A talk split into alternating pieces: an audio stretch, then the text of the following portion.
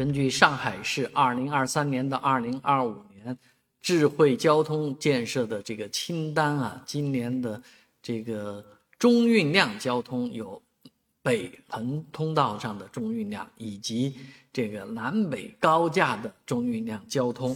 而南北高架的这个中运量交通的这个规划建设呢，它已经实现了这个项目的建书上报，这个 但是这个消息出来以后呢，大家都在说，其实这个消息这事儿还不是一个项目书见报的问题，而是争论啊，应该有一场辩论，就是中运量交通对于上海来讲，啊，有用吗？有多大用处呢？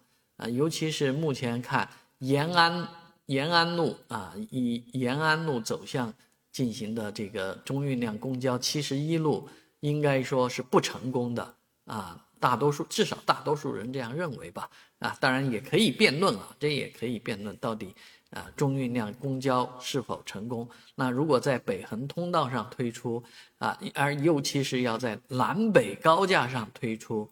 那这对上海的整体交通会形成什么样的后果？有没有想过啊？有没有测算过啊？那它的这个如果结论已经定了，然后再来补充这个呃设计的话啊，可能有一些先入为主、屁股决定脑袋的嫌疑啊。那关于这样的呃中运量交通在上海目前不仅在闹市区行不通。在郊区其实也没有见到成功的案例，那有什么方案来代替这些中运量交通方案呢？啊，其实这些里面都存在着大量的可变之题啊。希望您对这个话题感兴趣的话，在我的视频下方留言。